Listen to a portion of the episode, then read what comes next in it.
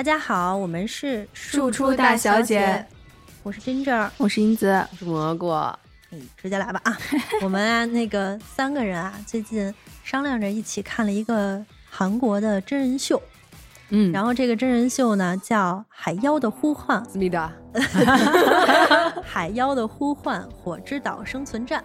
它这是一个韩国的真人秀的节目，召集了来自不同行业的二十四个女生，按照他们的职业给他们划分了六个组。嗯，按照出场顺序呢，这六个组分别是消防员组、警察组、警卫组、军人组、运动员组和特技演员组。嗯，主要是就给他们放在一个孤岛上面，让他们进行一个为期七天的生存挑战。小游戏，哎，对，就是有一个竞技的一个比赛，然后最后活下来的吧，应该说就是胜利的那个那一个组。嗯，你们对这个真人秀的第一印象是什么？最开始不是特别容易看进去，嗯。因为它就是，当然了，也是有有着我固有的偏见。嗯。我一开始担心看到的是那种什么女性撕的那种场景，撕扯头发，对我怕那啊。种。第二呢，就是他上来就的就就就感觉要给他们下马威一样，那个我就又有点不爽。嗯因为我不知道是不是联想起来我军训的一些不好的经验，就觉得教官要给你们下马威，嗯所以我就觉得说，那如果又是这种看到女生们这种撕来撕去，且教那个导演组没事要给你们下马威这种的，我就很火大，就想起了那种自己以前的那种愤怒和不爽，所以刚开始看的时候。如果不是因为咱们真的有想录这个节目，嗯，我可能不会选择看工作所迫，啊。对的，被迫营业，对，有点这种感觉。但是这个真人秀一共十集，嗯。是的，他一天就看，我真的，我第二天早上我都惊了。前一天中午的时候，我还是在咱们三个这人的进度里边保持领先的地位，我看了两集。然后第二天我再睁眼，发现银子说十集都看完了，时候 我整个人恐慌。是。然后我和 Ginger 就说：“哎，你你没睡觉啊？”英子就说：“也没多长时间呀，这不就看完了吗 对，主要是 Ginger 他是不快进的，我是可以允许快进的。你是不是就掐头去尾看了一第一集的开头，一个最后一集的结尾？我觉得是因为他是那种 资源的呀，是吧？他怕你那个被审核不掉，他中间会穿插一些奇奇怪怪的镜头的嗯嗯那种。是的，所以我就要把它拉过去，所以有时候可能会拉过，就是拉过就过了。它系统的 bug，对，就是你会觉得好短啊，怎么就演完了？而且中间我会觉得在跳，不知道怎么了，就是其实你会把重要的情节拉过去，所以我就跟你们说，我怎么感觉我这像个精彩合集呢？可能是不精彩合集。是个 cut，就是感觉说，哦，他们经历了什么事儿？好，下面了。我说，哎，那那经历的事儿是怎么回事？就完了吗？没事儿，你今天我们聊着聊着，你可能会发现更多你没听过、没看过的剧情。多的是你不知道的事儿。所以我就得重新看啊。然后每回现在拉进度条非常的小心，嗯来回来去拉，你知道吗？蘑菇呢？我一开始看到这个节目的话，也是有点被迫营业的意思。但是，就在这一群人陆陆续续的走到镜头前面，我发现事情可能没有那么简单，因为他们都是带着身份的。就像你刚才说的，呃，有国家的人，嗯。嗯、有专业队儿的，嗯。还有演员，我觉得这几个组吧都有他们的本职工作最鲜明的特点，而且有的组我第一眼还很有眼缘儿，很喜欢。嗯，那我接着说啊，我第一个反应就是，就是在人还都没出来的时候，我第一个反应、怎么又是荒岛呀？就觉得韩国做真人秀真的很喜欢把人搞到孤岛上去，因为之前我看过一个韩国的恋综，叫啊《单身即地狱》啊。把几男几女关在一个岛上配对儿，双向奔赴的呢，就可以坐飞机去一个豪华酒店的总统套房共度一夜，然后没有配对儿的就在那个岛上 苦着，因为那个、啊。那个岛的生存条件有一点艰苦。那为什么不能两个人商量一下火速配对儿，然后直接去总总统套呢？就是那是另外一个节目，那是另外一个漂亮国的节目。他们是这样，就是你去那个总统套住完一晚上，第二天的配对儿就不能再是这两个人了。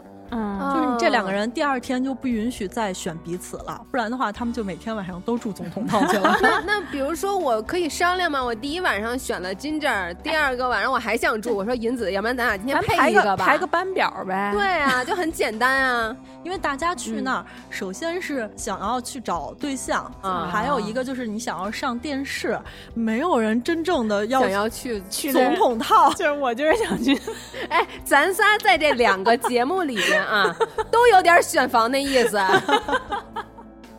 好吧，我们拉回来了。再拉回来，反正我当时就觉得海妖有一点那种大逃杀的既视感。啊，对对对对，嗯我也有点害怕。你要这么说，其实我也有点害，怕。就是把一群女生关在一个岛上，然后分队厮杀的那个感觉。嗯，第二个印象就是我特别开心，这个节目没有主持人。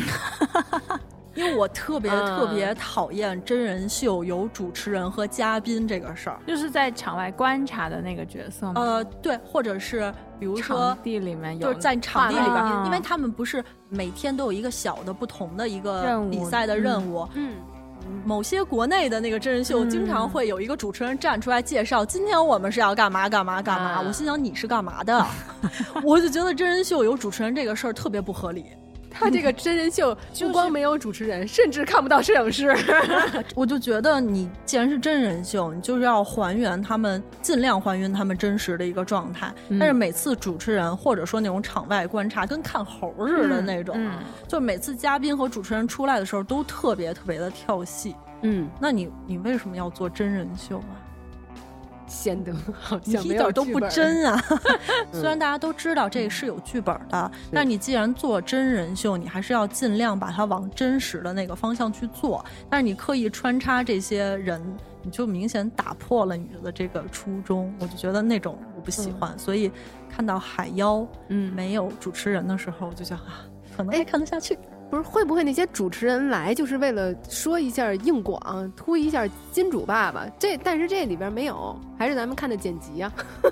不是现在的那个，就国内的真人秀，你那个嗯硬广都不是软广，我觉得啊，嗯就是他那个软广说出来，它就是一个硬广，它也不是主持人说出来的，嗯对，是那些嘉宾自己说，哎，就突然喝一就。口这个咖啡吧，啊提神醒脑。嗯突然就加一段小剧情，什么？哎，你最近累了吧？你我你来喝一个这个。指向性有点严重了啊！小剧场了，开始。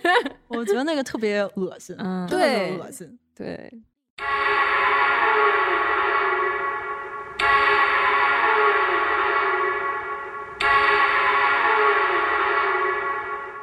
哎，咱们先说一下啊，你们最开始的时候最看好哪组？嗯，那第一组是这个消防员组，消防员组就是在介绍的时候有一句话，嗯说是如果能看得到地狱，应该就是火场。这几组人的这个职业里边，我其实最敬佩的是消防员，嗯因为我觉得消防就是一个苦中之苦的职业，就是他们不光救救小猫，啊，对对他们还要救险头卡啊，到什么地方？小孩卡在洗衣机里。嗯，而且就是因为他们第一组出场嘛，嗯他们这个组就是高的特别高，壮的的特别壮，给人那个冲击力特别大。所以我其嗯实最早的时候我就觉得我很看好消防员组。你们呢？我最喜欢的啊，嗯，确实也是消防员组，但是我还有一组，我觉得就是军人组，让我感觉到非常的好，因为他们一出来啊，就是有有那种保家卫国的那种感觉，他们是背着绿色的包，军人组背的包是最巨大大的，的，对对，就感觉他们那包里还装着一人。野外嗯。生存的那种对对对。是，而且他们就是一看，因为有的时候我们会经常看军人都会埋伏在哪里哪里要要去作战，我觉得他们的野外生存能力，起码是生存能力，嗯嗯。应该是最强的。嗯。所以我一开始特觉得，哎，这组特别厉害。说到那个他们那个大包，嗯，有一个地方挺好笑的，就是他们每个人都有自己背了那个包，结果最后给嗯。他们每个人发了一个透明的小袋儿，说给你们六十秒的时间，你们把你们必要的东西只能放在这个小袋儿里，这个小袋儿里能装多少你们就拿多少，这个袋儿里装不下的东西你就是不能拿。嗯，然后我当时就心想，完蛋！如果是我的话，我就完蛋了，因为 就是像我这种收纳狂人，我都是那种大包套小包，小包套迷你包的那种。你让我在你就野外生存不下去，你他属于套娃那一挂。对，就你让我在六十秒以内嗯把这些必备的东西放在那个小袋儿里，我都掏不出来。你下回你是你这就是你赛道选的就不对，就那种嗯收纳比赛，你就去，你知道吗？这种就是野外生存就别去了。我企及不了了。你你这点你你们来不是，主要我觉得他们也没想到有这么一趴，因为我看就结束的时候，我忘了是哪个队的那个有一个小姐姐，她那个透明袋儿里边就有一包紫菜，我想，哎，我跟这个姐姐可能差不多没。有，我觉得她有呃，我我没注意那是哪个，我就嗯记着他们最后装的时候，其实有还有蛮好，就大家会分说你装了什么，我装的那种。那都是比较有规划的组，啊，我不知道最后他们怎么着，我看有人是没拉上那塑料袋儿的，就是那个、呃，就散着就就挤上面，对因为它是那种密封条嘛，对就是那种密封条，经常我装那就把密封条拉坏了那种，我就好办好担心，我当时就担心会不会罚他，他拉不上的话，会不会到时候就都让他倒出来？然后就是刚才蘑菇不说到那个军人组嘛，我就嗯正好顺着蘑菇说，我当时看军人组的时候，我特别特别羡慕其中一个姐姐，她是那个空降部队的。嗯，但是我看她跳伞的时候，我真惊了。一般咱们跳伞不就是趴在天空里边儿？嗯，这个大姐跳出来的时候，直接给自己玩一折叠，然后在那个天空飞翔的时候做了好多个动作，其中有一个是空中劈叉的动作。我觉得韩国的空降部队 玩的都这么野，地方小，你知道吗？不允许他们起来落不不折起来，对，容易挂在那儿。人家说，因为只我们妇女只能撑半边天，我撑长了我就一边天了，赶紧缩起来。啊，我还我还没有说，嗯你说，就是当时问我说最看好谁的时候，我巨纠结，因为我觉得我能知道他们的优劣点，嗯所以就觉得好难选。嗯嗯，因为我会觉得说，在野外生存这一趴，就像蘑菇说的话，嗯肯定是挺军人。嗯是，但是你说这种比赛要应急处理的话，其实，嗯、消防员呀，在火里面啊，就这种经验，肯定就临危不惧或者什么都有。但是呢，这种感觉又不可能是像贝尔荒一岛球、嗯就那种嗯节目。那你要，就是我一直都认认为运动员是那种最机灵和聪明的，嗯所以我就觉得只要给他们机会，近距离的斗心眼儿和发现那种细枝末节的东西的时候，他们就又很占优。啊所以你就是，我就老纠结着说想选出那个最正确的答案，选了半天都想不出来。嗯。但是我又从心底里就是很喜欢军人，就还蛮有啊军人的情节，嗯。所以我就觉得那我就站军人嗯这种。其实我们三个人最早说最看好哪支队伍的时候，我们嗯。三个人选的都是军人，都是军人，嗯那么不像你，你这种就是 我这种动了这么多脑子，然后 对，他是他是因为有有我有分析有有分析，有情怀。我、嗯我是因为有情怀，包括我听到他们说啊，我们百分之零点零一的精英都会在、嗯都会嗯做军人，对而且我们是特种兵。但您的这个他也有我也是他的他有情情怀嗯对我也是您的情情怀是属于呃对一种颜色的情怀。我 觉得你想那么多没用，你知道吗？就你想那么多，你都没用。我就觉得我最看好的两个队伍，一个是消防员组，一个是军人组。就因为你喜欢橘色和绿色。呃，这两个队首先是我喜欢的。嗯那我如果要选出一个来，那我们就要以颜色来定胜负。那因为绿色就是我的最爱。就你这种不合理也好，我想说不合理，不是有的时候，我觉得你分析那么一大堆就是没用的呀。那倒也是。那这个这个毫无逻辑的鬼扯问题，是不是你提的？呃，是我提的，那那又怎样呢？我还提了一个更不合理的、更没有逻辑的问题，就是因为我们三个人支持的、就看好的队伍太统一了，是的。都是军人组。我说那这样，咱们就选一个，就是如果咱们三个也参加这个真人秀的话，你最不想加入的是哪个组？嗯。然后呢，咱们先把那个另外几组也稍微说一说。不太想说，那我简单的说一下啊，简单的说一下。呃，那个另外的组呢，还有一个组是警卫组，然后这个警卫组吧，我就看见采访的时候，有一个姐姐介绍自己的时候，上来就说我是韩国总统警卫室第一个女性警卫官，我护卫过。卢武铉、李明博、朴槿惠，我心想没有一个有好下场啊！别说了，不不赖警卫，对，那倒是。而且我当时看他放那个，就是他他那个片段是不是？对，嗯，那个就是看起来很太猛了。对，看起来很花俏，可是我觉得那不是实战呀，啊，对，那个那是演有一点像表演那个是赛的那种。演练，是对，嗯所以那种东西对我来说就没用啊，有因为你真正点花拳绣腿。对啊，你在实战的时候，另外一个人不可能站在那儿让你去。嗯，那你再说说另一组，哎，还有一组呢，就是更更花拳绣腿组，就是特技演员组。哦嗯，这组最开始的时候，我就觉得好像有点吃亏。但是特技演员组他的翻译里边有一句就类似的话，我记得特别清楚。嗯，我们扛摔，我们扛造，我们防碰撞。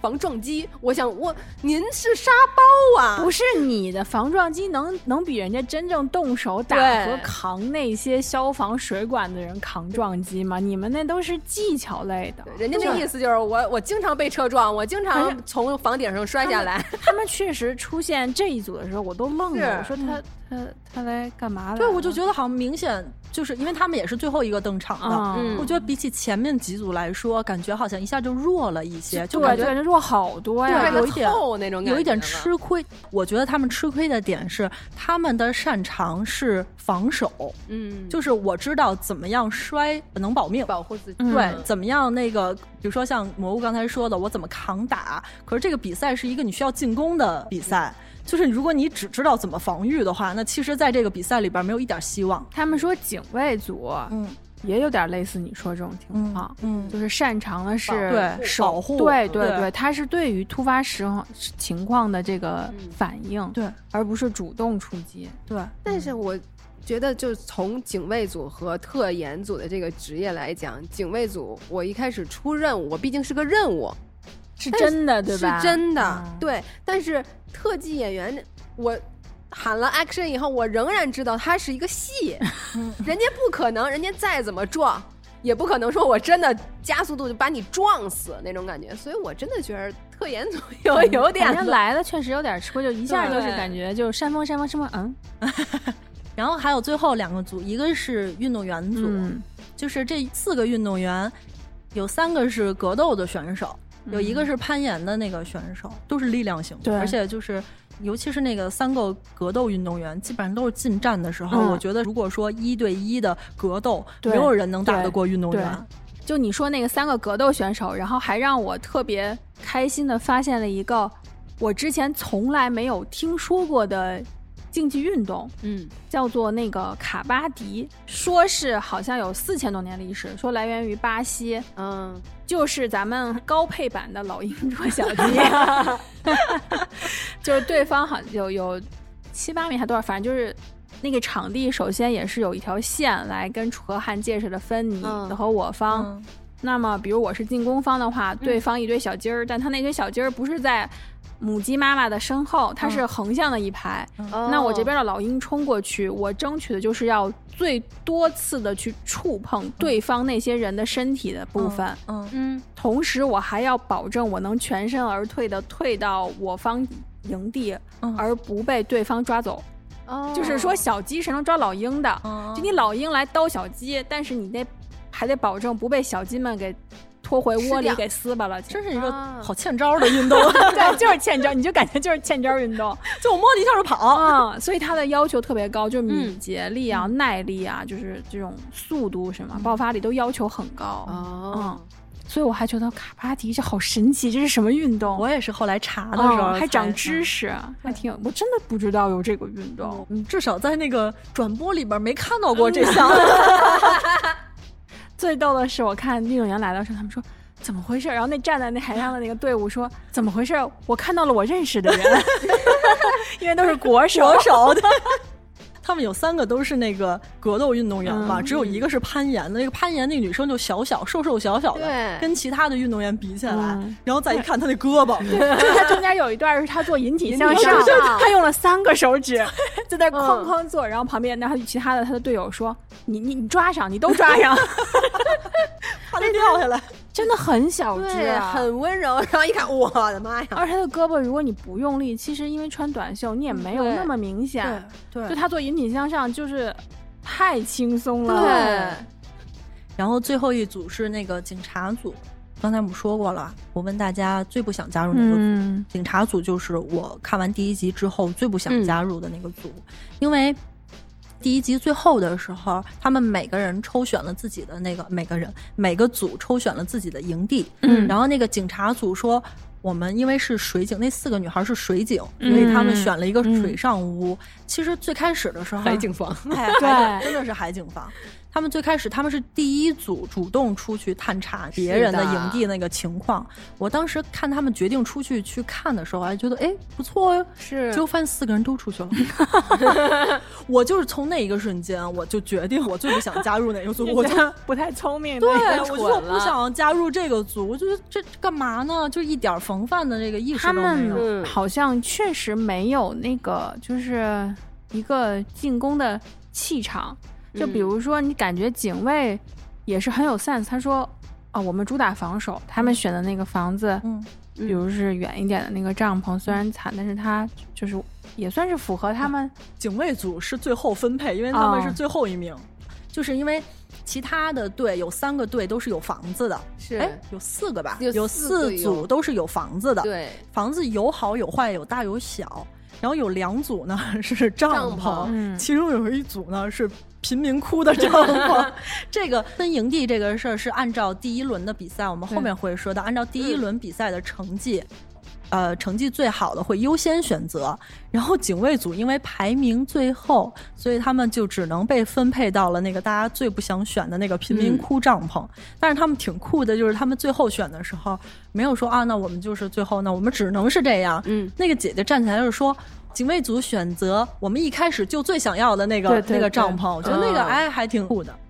就警察组就是一开始先卷了一个呃大晚上去探探测嘛，我觉得这个其实也是符合他们警察的这个调查意识的。可是，就是你先卷的去看人家的场地，你最先死的，这个让我觉就是得他们让我觉得没有气场和在里面有点游离，他就没有特别快的进入进去啊，是给我感觉就是说，要不然你就是那种就是就是没有打起精神，给我的感觉就是好像大家不知道在干嘛。我不想加入他们的原因，嗯就是我觉得他们确实不太聪明的样子，而且没有计划，啊，对对，嗯就一盘这种感散沙觉。。大家提出，哎，咱们去干嘛吧？哎，四个人就去干什么了？然后说咱们去这儿吧，好好好，四个人就去那儿了。然后家都没了，家都被偷了所以。我在想，是不是因为海景，他们就是辽阔的海洋，不需要什么计划，坐上快艇就走了。他们感觉有一点没有紧迫感。对，是这就是我的感觉，就我不知道他们在干什么，就感觉没有进入角色，那就被干掉，不是很正常吗？然后就被攻击的那一刹那，就一个人手屋里那个被攻击的刹那，你也觉得，哎呦，就是你不被攻击，谁被攻击？就感觉，嗯 就只是就是嗯英勇就义的那种感觉的，完全没有别的，就是让你燃不起来。对燃的是在看外边攻击的那位。对，而且最要命的是，他们被特技演员组攻击了。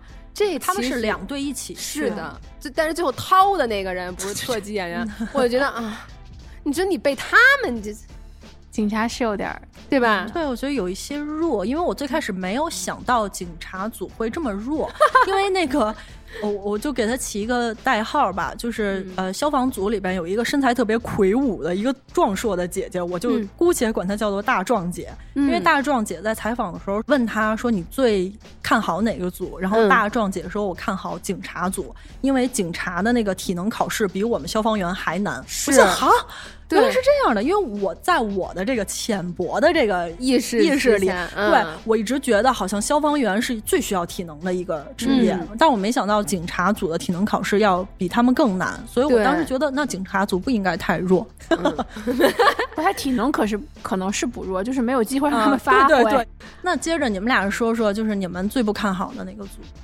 我先说，我我不喜欢运动员组，是因为他相比于消防、警察和军人，我觉得他们生存技巧少，这是第一点。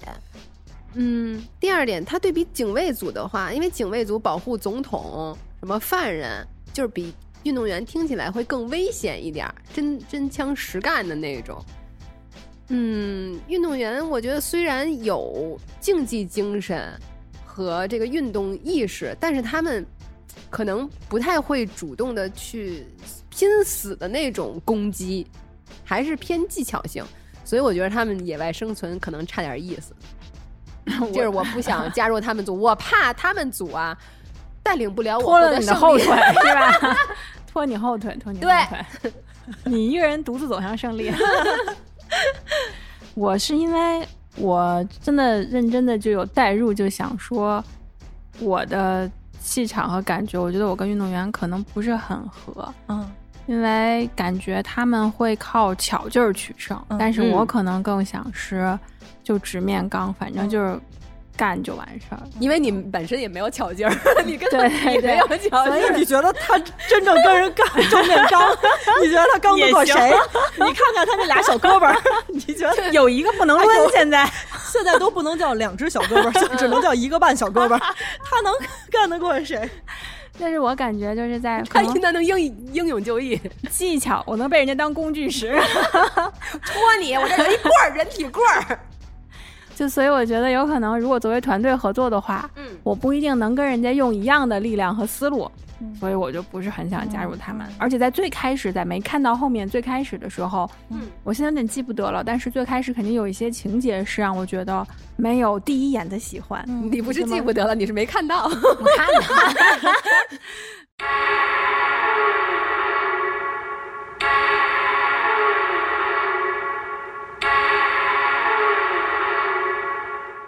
蘑菇最开始好像特别特别的喜欢那个消防员大姐，消防员组的队长是一个身高一米七七，然后巨壮的一个，也不能说巨壮，就是肌肉很发达的因为他有一一个大姐。米七七了，是的嗯，一般男的我觉得就是白玩儿这个 对，，而且他嗯说话声音，嗯，说话声音也很低沉，是的就感觉特别可靠。烟酒嗓，哎，就是感觉你们就对跟着我，咱们就跟着他们走。而且他嗯特别就是直给，就是那种特敞亮啊。对我特别喜欢他的性格，就他整个形象就突然让我觉得我太喜欢他了，因为我是先喜欢这这大姐的，嗯，然后喜欢的大壮姐姐。哦，这个组一共就四个人，我喜欢了百分之五十，那我绝对是喜欢这个组的了呀。嗯，后来事实证明，这大姐吧，挺好，挺好。对，这个消防员大姐啊，特别反差萌，对 就是你感觉好像她特别可靠，你就跟着她干，就跟着大姐干，绝对能赢什么的。嗯结果每次出包都是她。是的，她就是显眼包。那一开始第一站的时候，我真的没有想到啊，她大姐送人头了，已经。大姐是这个游戏里边整个这个真人秀里边第一个出局的人，是的，千里送人头。肖邦 team 谁谁谁 out。他的出场和安定感觉差不多，嗯就是最后第一次和最后一次都是类似的情况。也不知道，可能是他太高了，人家拔他旗子拔得太顺手。就是他满脑子就是攻击，嗯但是他没有在防守，是因为他只想着怎么蹬别人的腿，结果他一弯腰，人家顺手就从背上把旗子拔走了。所以他是那种关注力非常关注在一件事情上面的那种。巨二，人家在高处，他在低处，本来就他后他一般可能体会不到有人比他高这件事儿，他可能没有这个 sense，就是什么哦你居然还能摸到我后背的东西，也有可能 我甚至觉得他当时就已经忘了，他后背有旗。对、嗯对，有要要拔旗子这个事儿。嗯，然后他在平常的时候也是不善于防守的，就比如说，你看有一次他们想拉拢那个运动员队一起嗯结盟，然后他直接就冲着人去了，就是你都不稍微掩饰一下，嗯，结果就是害得运动员组在军人组面前露出马脚。因为是是其实是军人组先找那个运动员组的嘛，所以他们就去问运动员说：“刚才我看到消防员过来了。”运动员当场傻了，就说：“啊，没有，他就他就过来打了个招呼，他就走了。”让你是不是没看着这不？是你这 我个应该是在小树林儿里的那个吧？这后面就是了在那个运动员组的营地那个地方，哦，那我没看到。因为我看他一脸 对，我在想 这是我看到那个情节吗？因为我只看到了军人就是不是很 nice 的去跟运动员去结盟，然后运动员就不吃他那套。那个那个是嗯之前，之前就是军人先去找运动员去结盟，但是嗯因为可能语气不太好，对，就是我咱们在一块儿呗，我们也能保护你什么这种，结果呢，当消防员那个大姐嗯。去找他们结盟的时候，她都不掩饰一下，直接就只给我们要结盟啊！因为他们是在就是挖井那个比赛结束之后，就嗯所有人都走在路上的时候，大姐直接就去找运动员说了大姐的性格就是这样，，对，因为我看了一个那个她的采访，嗯，没有功夫儿看正片儿，还有功夫儿看物料呢。哎呦，你还看说说看人家什么采访节目这种这种叫配合，你你们都看了，我再跟你们看，我能聊出现在这一段吗？team 的合作体现在哪儿？来，就接着他是不是特别直接？嗯我嗯觉得他真的就是一个特别表里如一，就这样的人。因为看他采访，他为什么去当消防员？他当了九年到十年的，就是有点像咱们急救室那种适合消防员接应的那个急救人员。哦，他说他去考消防的原因，就是因为他不能接受自自己只能被动的在急救的那个位置等待要救的人来，他着急，对对，哦，他等不下去，他就去考了消防员，转做了消防员。要冲在最前面。对，所以就是他是契合的 这个人，他的剧本没有太多的编辑的成分，他嗯就是这样的人，就是这么的磊落。对。他就是太磊太磊落了，而且他还有一次出包，他嗓门特大嘛，这大姐 嗓门又粗，嗓门又大，然后他们就直接在他们营地外边聊天说，明天晚上八点咱们去攻击，居然，然后大声。军人有一个侦察情报的，对，有一个侦察兵就躲在小树林里，听得一清二楚。那个侦察兵每次都带来消息，不管对错，但是他真的是专业素养极高，每次都去侦查。对，而且我其实很喜欢那个军人姐姐。那个军人姐姐就是说，我只要出去，我就一一定会带情报回来。对符合你的特点呀、因为你不会做没有意义的事情。对，所以我喜欢嗯而且你是嗯不是会真的冲在最前面去跟人家什么都不说，先先 argue 的人，所以你会比较满意他。我是一开始不喜欢消防员组。没那么喜欢，也是因为这个娥姐吧，就太愣了。我说你 脑子呢？脑子呢？她有点鲁，对，就是特别鲁，就是顶着一个山东省简称满世界跑，你知道吗？然后就让我非常的恼火，所以我一开始就不是很喜欢他。嗯但后来我发现特别逗的点在于，不是一个是改变的原因，就是因为他很磊落，嗯嗯他是我要跟运动员，比如跟谁结盟，我会先主动告诉你们是的，这些方案，他嗯不会说我藏着掖着有什么其他的嗯想法，我就怎么干就怎么干。嗯那么还有就是，我发现。其实他真的是他们队的主心骨。你看咱们这儿觉得说，哎，你傻吧什么的，嗯但当他就是出局以后，嗯，其实那些小朋友们还是有一点点难受和有点慌乱了。对，我觉得这一点就是运动员组很聪明，嗯就是他们看到了这一点。对他们商量的时候就说了，说我们要先嗯让那个大姐出局，嗯这样的话他们就主心骨就没有对了。对他们真的有说到，所以我就对嗯运动员就很机灵。所以你说你说他愣吧，但他又其实是默默的，是大家依靠的那个对象。人格魅力很嗯强，对而且你就是因为他，咱们都看到了娥姐的这个磊落啊，嗯，对比警卫组那大姐，我觉得真的是赢太多了。警卫有点整容脸，那个是不是？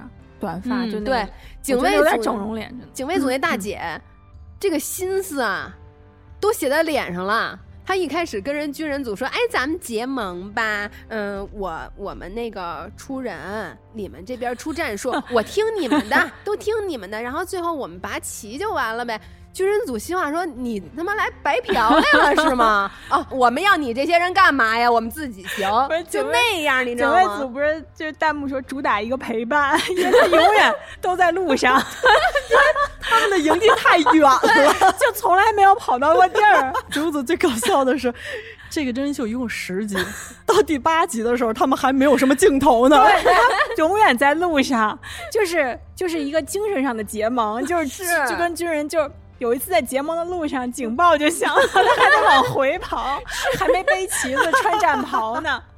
对，就警卫组一开始是那个 心眼特别多，好不容易结盟了，认识到了自己不行了，结盟了又特别远，因为他们没有坚定的被就选择军人，他们中间还有人在商量说，我们这个时候就应该倒戈。对，他们是这样，就是你看他们虽然。和军人结盟了，然后他们有一次也赶到现场了，可是他们看军人组那场已经明显很劣势了，对他们就撤了，他们就说咱们别动，咱不上去了。对我当时就觉得这组人真的太烂了，真的是。我觉得他们是不是也是跟职业有关？就是他们对于保护领导、首长这种事情的话，他不会是要攻击营为主，他是要顺利跑才是他们，嗯，就是边牧，你知道吗？就是边牧。就是那种太聪明了，我保命是第一的，我要能活着跑，而不是我要跟他们打赢。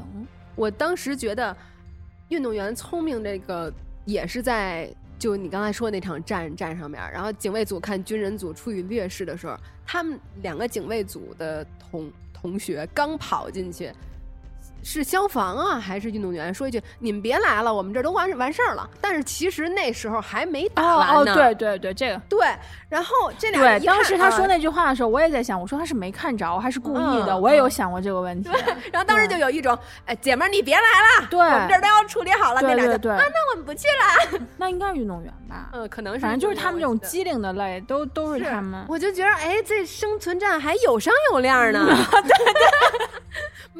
玩来了是吗？就感觉这组人非常的不可靠，对，靠不住，就是靠不住。对，从他们那脸，我没有抨击人家长相的意思啊，就是相由心生这句话呀，完全在警卫组这个组长这儿体现出来了。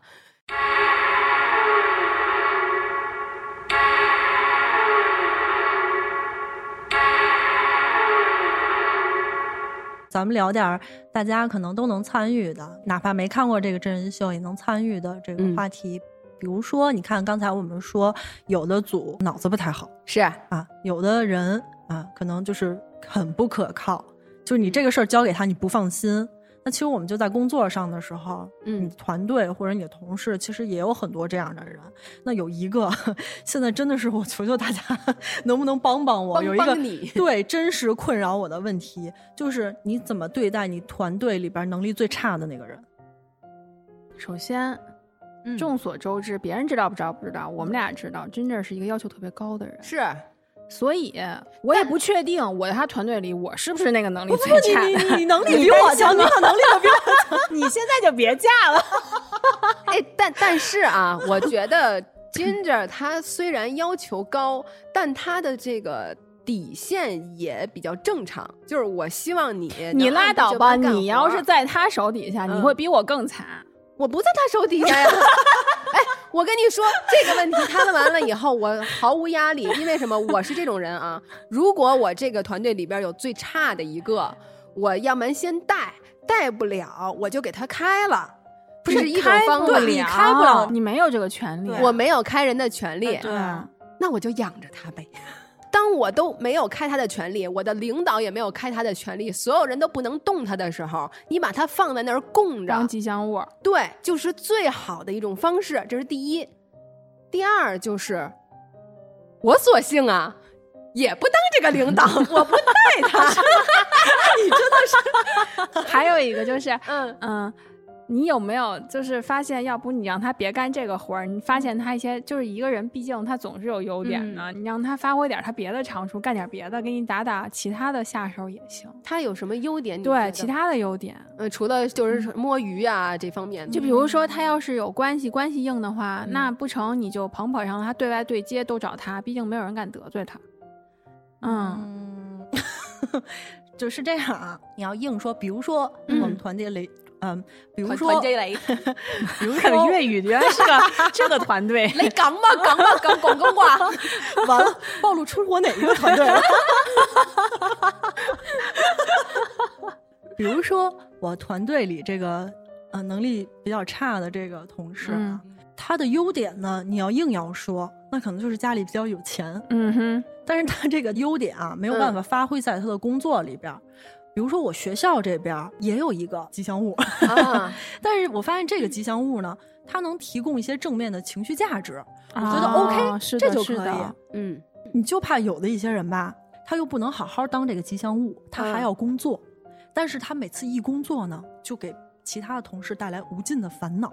Trouble maker，噔噔噔噔，就是他就是他自己对自己的认知不是清不是清醒的，是吗？就是他觉得自己是有能力的和我要干出一番事业的，但是其实他并没有。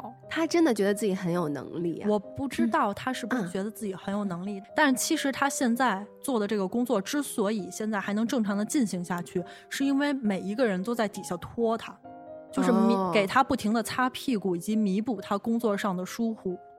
嘛，真的就是把它移开，最好就能把它移开，或者就是你们给他架起来，你知道吗？就是让他少干活，就考起来，他当 顾问角色，就您就少搭手，嗯啊，你真棒，你精神领袖也行，你别干。体力活能干吗？擦桌子呀，那怎么能啊？那小胳膊跟那个银子差不多。嗯 怎么还带这样的呢？但但是这咱这小胳膊承受的有点多了，不是银子的能力不需要他哎呀，别别别！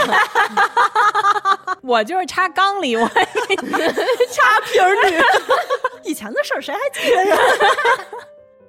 我觉得在这方面，其实前我的前公司，反正我觉得啊，没有那么多呃这方面的事情，因为每一个小屁屁员工是后面都有一些小背景儿，所以大家就好像是不约而同的有一种感觉，就是他所有人都爱干不干吧，反正我们企业性质就是这样的。呃，领导也不会说太说什么事情，得得过且过吧。分析、啊、你们能不能所谓？就是比如说，你就跟他不沟通，他交一会儿 OK 好拉倒，然后你就让别人弄，但这样比较大的代价就比较大一点，就是大家不能心里不平衡，就是说感觉他其实什么都没干，你他他真的要是干不好，你只能把他尽量的拎出来，就他少和泥，少少搅搅屎，只能是这样。你这意思是说他们屎？不不是 不是，就是他是一颗屎，就不少在锅里霍霍，就把它啊拎起来。我们是粥，我们是粥 啊，我们是粥。他是蜜蜂屎？那其实感觉好像大家对这种事儿，或者说对这种人的唯一的处理方式，可能还是就把它供起来。因为在咱们的手上没有实际的你对对他的这种奖惩权利的时候，只嗯能靠合作的时候，那真的没有办法。嗯，因为是这样，比如说这么一个事儿，平均分给五个人，这这五个人，这分给我的这一块儿就是我的工作。嗯那比如说这一块儿事儿，我现在有六个人，分成嗯六块儿，我不能整除了。对，除不尽。你们怎么知道这一块儿就不能除以六呢五？x 等于一百，六 x 等于一百，x 等于多少？那是不是什么十六点六七？他就除不尽。所以你说这个问题在哪儿？问题就在于多了这么一个人。就是你看似每一个人分到的那个工作变少了，可是你每个人还要分出一部分精力去弥补那一个不能干事儿的人。就其实大家可能现在干的事儿跟五个人干的事儿是一样多的，可是大家心里就不舒服了。平衡，使得劲使错有没有地儿。可能他自己应该换个岗位？那其实应该是，可是当这个人事调动的决定权不在我们手里的时候，你就没有办法。那就让他主动走。一般人也没有这么的，就一般大家还不会这样。对对对，嗯，确实是。你也不能天天说，哎呀，你确实很努力，但是你真的很垃圾，你天天就这么说，可能 过一段时间人家就抑郁了，就被告了，你这不就 对对对，你这你职场霸凌告了是的，我经常生气的，比如说我那天在群里边，就在咱们群里边发泄，然后整个人处于一种疯狂青蛙的状态，就是因为他做事没有条理性。嗯比如说他找了十条东西，我们最后决定做其中三条，已经是下一步，嗯下一波人在处理这个工作的时候，嗯他又不停的发来，就是对于他刚才工作的补充。你就跟他说，以后这种时候结了就是结了吧，你就告诉他规矩吧，游戏规则，他不会玩的话，起码让他别老出圈儿。我这些东西我都跟他说过，嗯而且我说，如果你有补充的话，你把你所有的补充放在一个文档里边一个东西发过来，嗯不要一会儿丢一条，嗯一会儿丢一条，一会儿丢一条。我说没有人会一直总结你发的这些零零碎碎的东西。对，呀，我说话跟放屁一样啊，哎，我我我我问一句，他虽虽然不应该这么问啊，跟咱们应该差不多。你是想问这个吧？我对我是想问他多大了，嗯对对，我只能说他可能从一开始就是因为呃条件太好了，可能不太会干活儿，没有干活儿的这种思维。或者我觉得这可能是一个工作习惯的问题，这跟他的能力关系还不是那么大。嗯你应该是一入职场，你是一个新人的时候，你就应该解决了你这个方面的问题。但是他一直把这个习惯带到他现在，居然一直能带到现在。我觉得根据我的工作的经验，就是他有些人他是拒绝改变的，嗯，因为改变一个习惯对于人来说是难的。或者说，可能之前他，因为他一直是这种家庭很环境很好的状态这，跟好坏没关系啊。就我的意思是说，可能他之前的那些工作的地方，就是你就随便干吧，所以他不知道他有问题。不是真正说了，就是说了。如果有人已经告诉你了，嗯他还不这么做的原因，只有因为他内心不想。嗯，或者我有的时候就觉得他就是懒，对，因为就是把这些东西总结在一起，是你需要再多一点点时间的。那你直接丢过来，是他只要看到就直接丢过去，一秒钟的事儿。哦，明白了。这样就是懒也是一个人类的本性。嗯那么他不是不想做好，也不是不想改，但是就是懒。因为你要是想做得更好，你就要克服你这个懒惰，你要嗯改变你的习惯。嗯我的工作的经验就是，我遇到的人，有人明明他就卡顿，他心里很明白领导对他要求是什么。他如果做得更好，他应该怎么样？包括身边的人无数次的比他有经验的告诉他，其实你就差在这儿了。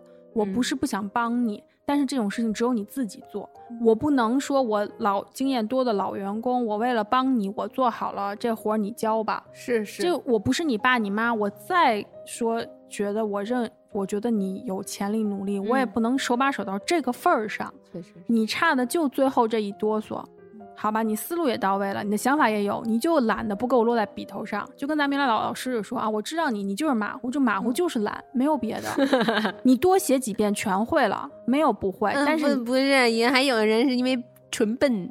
不不我我咱们一般的工作对于笨这智商要求没有那么高。对嗯，所以除非是那种科研的那对，些，所以他就是就像你说，就是懒，他就是不愿意，他不会不知道所有人对他的的态度，但他觉得反正我现在也能生活，没逼到那份儿上。对我有时候嗯在想，嗯，刚银子说，可能跟家庭环境好和不好没有也没有那么大关系。嗯是一方面来说，我觉得可能也没有那么大关系，但是也嗯不无关系。嗯，因为我觉得可能他从小生在一个就是比较优越的一个环境里边，很多人是要顺着他的心意的，所以他在工作中可能就会习惯性的我怎么舒服我怎么来，这样你随便丢到你把每条丢到群里，对他来说是舒服的。我相信他也不是故意想要恶心别人，嗯就想要恶心其他的人他只是觉得我这样舒服，我就顺手丢过来了。他没有那个意识去想一想别人是不是方便。他没有没有没有一个紧迫感和逼到这个份儿上，需要他做这个改变和增加这个东西去去想我我我需要这么做。有一天假设他真的嗯就不改这个事儿，你这工作就没了。嗯，或者怎么样的时候有足够迫切，马上就变，这种东西嗯没有，我觉得没有什么说绝对改不了的，嗯嗯，就是你想和不想。确实，他如果条件好，以前被保护的比较好等等的，嗯他怎么样的话，大家都无所谓。那么那种可能从小就要想的很多、要很谨慎的人的话，确实就在工作中也会反映出来他你跟他说什么点一下，他马上能做得很好。嗯，嗯，嗯，但这那就是他，但是我觉得这种事情又不是不可逆，就是说绝对不能改变的，嗯对吧？嗯，你就是自己想不想的事儿。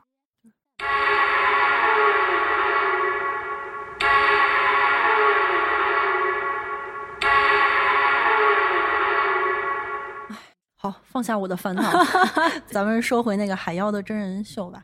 六组人都介绍完了，嗯然后我们对他们的初印象也都说完了，听友们都已经忘了。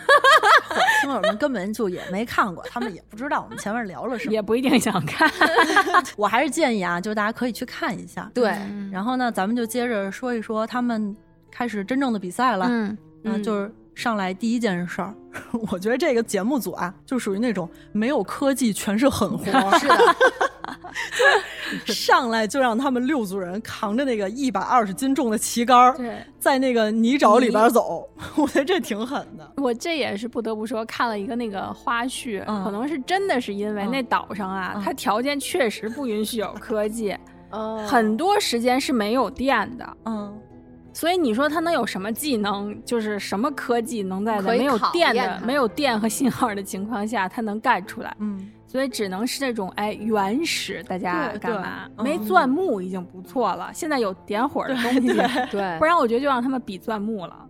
嗯，然后我觉得在这个 泥沼上走，真的是个子高的人最吃亏，就是你个子越高的人越容易越对越越容易陷进去。嗯，是不是军人是啊？你说那个面积单位面它压强大，它确实哎，你看一个李物理李宗盛哎，对对对，太阳 他刚算完那个十六点几，就是这样。快那个公式 挖出来，那个公式是怎么算的？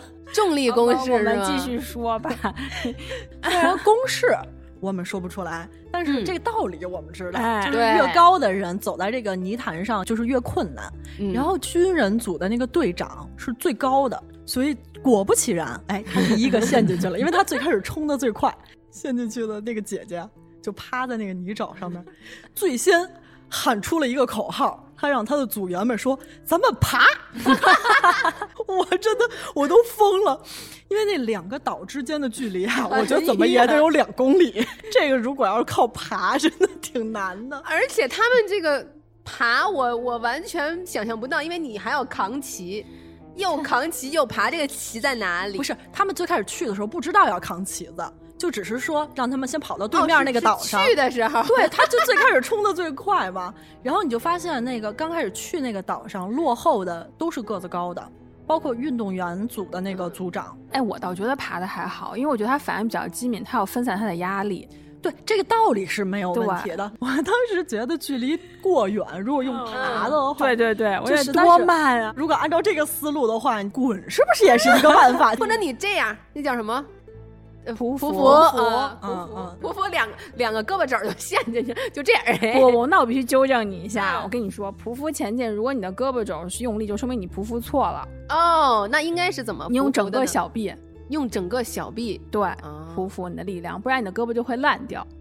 你们军训的时候匍匐过吗？匍匐啊，这个道为什么我能知道所有的这些道理？因为你上过学。我 因为我当时跟教官较劲，因为教官说，如果我不是第，我如果嗯不在多长时间之内爬到，他让我们全组重新匍匐。真是个斗种！你说你哎，那么多人啊，教官就单单拎出来其中一位跟他斗，然后你还负担起了整个组的荣辱，然后你又那种那个责任心，咱就是说有责任心是好的，但能不能不招教官先？但最后教教官就服了，因为我因为我两个胳膊肘都烂掉了，我也没有停下来，我也没有跟他认过这个输。后来他后面就怂，对我可好了，他也不敢招我。他是不敢招你，他怕你死在他的营队里，他怕闹出人命。那反正我不管，就是我只要烂个胳膊我也死不了。你你现在知道他那小仓鼠露出白骨，可能是因为他的小仓鼠在笼子里匍匐。哎，而且我我想知道一下这个前因啊，嗯因为后果咱知道前因，你为什么他就针对你一个人？你干什么因了？为我我算是队伍里面就整个都做最好的，嗯，那为什么但是他还要挑我们，我就觉得你为什么要挑我们？我们已经很努力了，然后军训也做得很好，我觉得我们那个队伍。训练这种时候，就是新兵一定要被老兵弄服，所以他的嗯教官一定会有这个劲头。对，但是我军训的时候，我就不服，我说凭什么？我已经很好，你不要拿你这种气焰来压我，也不会吓到。就你说的不对就是不对，老子也不服。所有的比赛，反正我肯定是冲在最前面。我肯定是最好的。就是我动作虽然不标准，但是我快。我有这个意识，我虽然失去了双臂，哦，但是我仍然第一个冲过了终点线。获得了尊严。白羊真的不能参加比赛。我从心底里知道，我不爱参加跟人对抗的比赛，因为你要我喜欢那个团队合作有网的，因为那样嗯你还能保持 peace and love。你只要让我跟你近战，我怕我怕没有人喜欢我了。就是军人团队，没事，你不进站很 行。你想想你以往的经验，你不进站喜欢你的人也不多。就是整个人都散发出一种 令人讨厌的姐说节目吧，说节目吧，哈 就是教你们个知识。你看看，你又不服气吧？知识比你多，你就不乐意。我乐意，我是 peace and love，我们就接受这个知识，接受。以后匍匐的时候要用两个小臂的力量，对千万不能用胳膊肘。对，尽量就不匍匐。好，这个 你找这事儿过去了啊，咱们说第二 赶紧赶紧跳过这个知识点。跳过了，跳过了。咱们先拎出那个技能战吧，一个是扛着一百二十斤重的旗杆穿越泥沼，那么第二个比赛就是一个砍柴的比赛。嗯，嗯，然后我觉得这个砍柴的这个比赛也是所有十集里边儿，就是让我唯一有点泪目的地方。我太燃了，嗯就是整个把那个情绪带动的特别的，你就跟着他，只要他他的音乐和镜头切换，完全能达到效果，你就跟着他走。就是最感人的一集。嗯，他的这个比赛啊，就是让每组嗯先要砍三十个木墩儿，把这个木墩儿呢分成四瓣儿，相当于砍两斧吧。对，那木墩儿直径得有十五二十那么大，对还挺圆粗的一个嗯，所以它的横截面面积是多少？哎，这个你是不是 要跟我过不去？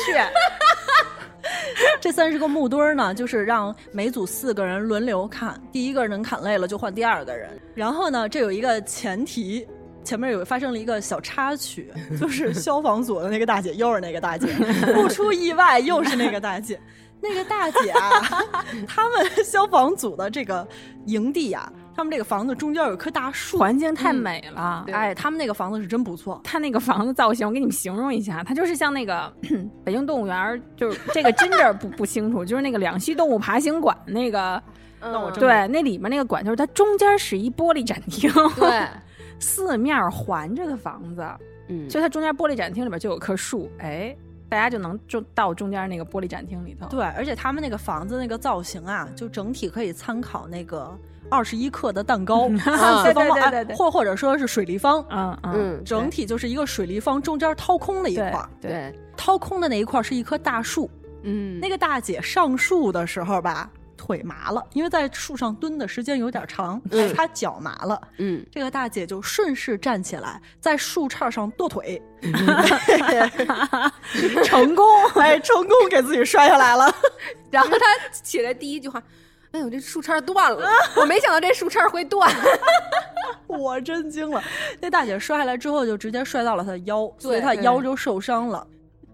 反正真的就是摔的给我吓坏了。我也对想了，我以为他那个尾巴骨都已经要要要裂开了，而且他当时这个腰这儿就已经紫啊他有青紫青紫他有老伤还是对怎么样的？腰间盘突出那块地方就还好，他们他的肌肉什么的可能就是有一定保护。对嗯，她是那个消防员有一定的那种应激的那个反应，嗯就知道摔下来那一刻怎么稍微保护自嗯己一下。嗯那么也就是说，他腰伤了，那他在砍柴上就费点劲。他们队四个人，一个是带头大姐受伤了，嗯然后就是大壮姐，嗯剩下两个就感觉好像砍不了柴。没那那两个就很普通了，就很正常。咱对不能说普通，就是正常的女生身材吧。对感就感觉在砍柴上可能指望不太上。大壮姐就一个人扛下了所有。嗯，大壮姐的高光时刻，就其他组都是大家轮着来砍那三十个木墩儿。是消防组是受伤的消防大姐说：“我先来。”嗯就是她虽然有一点莽，可是她责任感还是有的。嗯是的，就说我先来。后来大壮姐说：“别，我先来。”我觉得她当时就想好了，要一个人砍完嗯三十个木墩儿。嗯，哎呦，真的一个人砍啊！真的，我就是在那会儿记住了她叫什么，就是全所有的二十四个姑娘里面，对，嗯，我就他叫什么？敏仙。对 有一点应援的那感觉。对，军人组好像也没有换，换了换了，军人组换了一个人，好像第二个人其实最后剩一个堆儿的时候，嗯。因为另他们那个挺逗，挺可爱对的。他们那个组员说我的手套都戴好了，嗯什么说那你下来，对那点还特别可啊爱。就啪砍了一下结束了。对我就是那会儿，我还在吃饭，你知道吗？就就就看明显砍柴，然后我就突然觉得泪目，就一下就、嗯就是那种涌上来的那种。对对我也是，我也是看那儿的时候特别感人。而且他本人吧，虽然是壮壮的，他不说话壮壮，一说话啊特别可爱。，对他就觉得啊，我的姐姐受伤了，对，我觉得他是特别善良的那种。对，啊，让我很感动。就可爱，就软软的那种。对，嗯，然后还有你说他，你说那个啊，对，就是那个大壮姐在砍柴，就明显你能感觉出来，她速度已经放慢，嗯然后她已经很吃力的时候，嗯，他们组员冲她喊说：“明天咱们吃肉。”然后那个大壮姐 就啊，特特别可爱，别开心，就像大熊猫的那种。对对，就眼睛突然就放光了，嗯哎，肉，对，就感觉我还能再砍 十个。对，就为了肉。它是那种就是给你感觉很柔软、嗯很温暖的，对就是整个消防队给我的感觉。其实砍柴那个部分，军人组。就是我对军人组印象也挺深的，嗯就是他们不是把衣服整个都脱了，就是穿了一个那个运动 bra，工对对工装那种对跟背心儿似的啊。对，然后以前只有那种就是男生会什么把衣服脱掉，露出自己的那个肌肉啊，或者就感觉好像女生。脱衣服都是为了展现自己前凸后翘那种曼妙的身材，而不是像这种把衣服脱完了之后就是为了好干活儿。哎对而且是那种露出我那个肌肉的那个美。我当时觉得、嗯哦，好帅气啊！对，真的好帅。而且他们就里边儿有不是有一个大姐老喜欢哎，啊，对，就是那个波波后，我特别喜欢他的喊的 那个。我们姑且也给他起一个外号，叫做“疯癫姐”，因为 因为他真的巨爱喊。可是我特别喜欢听他喊的口号，是因为每次都特别鼓舞人心，特别在点儿上。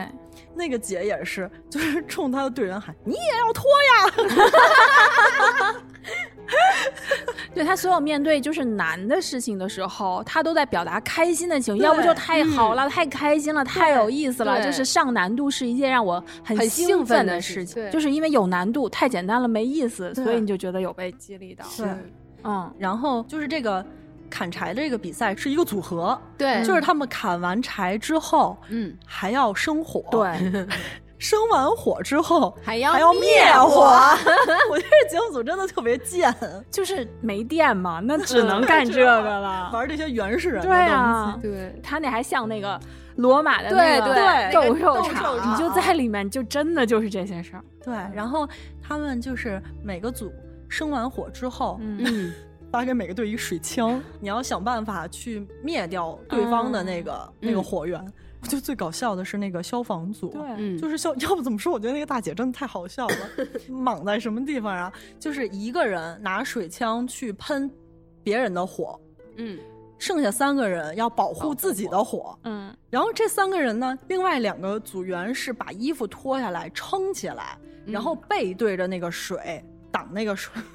只有消防大姐是用脸接着水，她就这样，她腰还不好，她往往后倾斜，她脸冷冷的因为她高，她那个距离，她真的就是很吃亏。就是，对我当时也想过，我说你要背对着的话，你又看不见人家水来的方向。，对对，虽然水是抛物线。